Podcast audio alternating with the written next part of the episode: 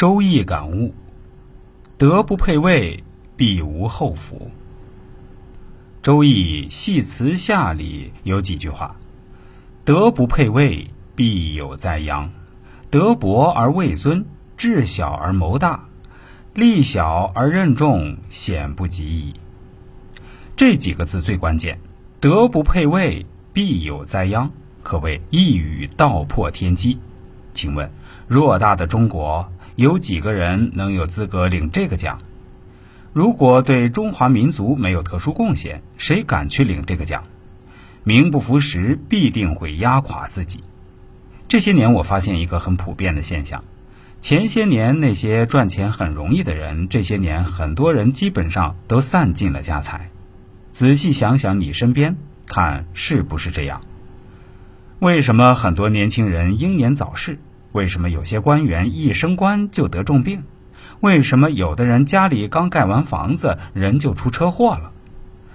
我们所有的财富、智慧、地位，老祖宗用一个字儿代表，叫物，其实就是我们所说的福报。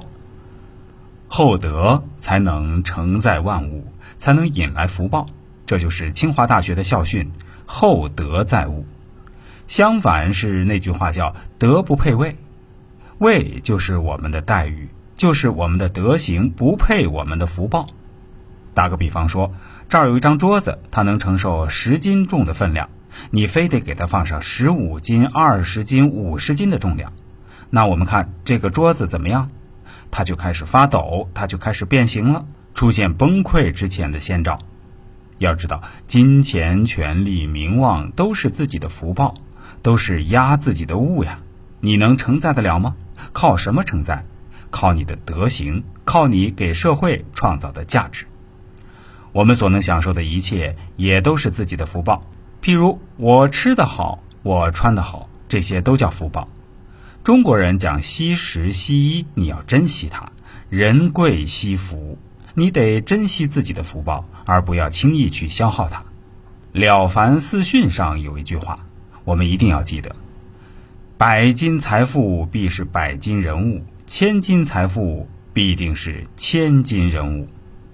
一个人如果无故享受福报，或者无限制的消耗自己的福报，总有一天福报会殆尽，于是祸患就会到来。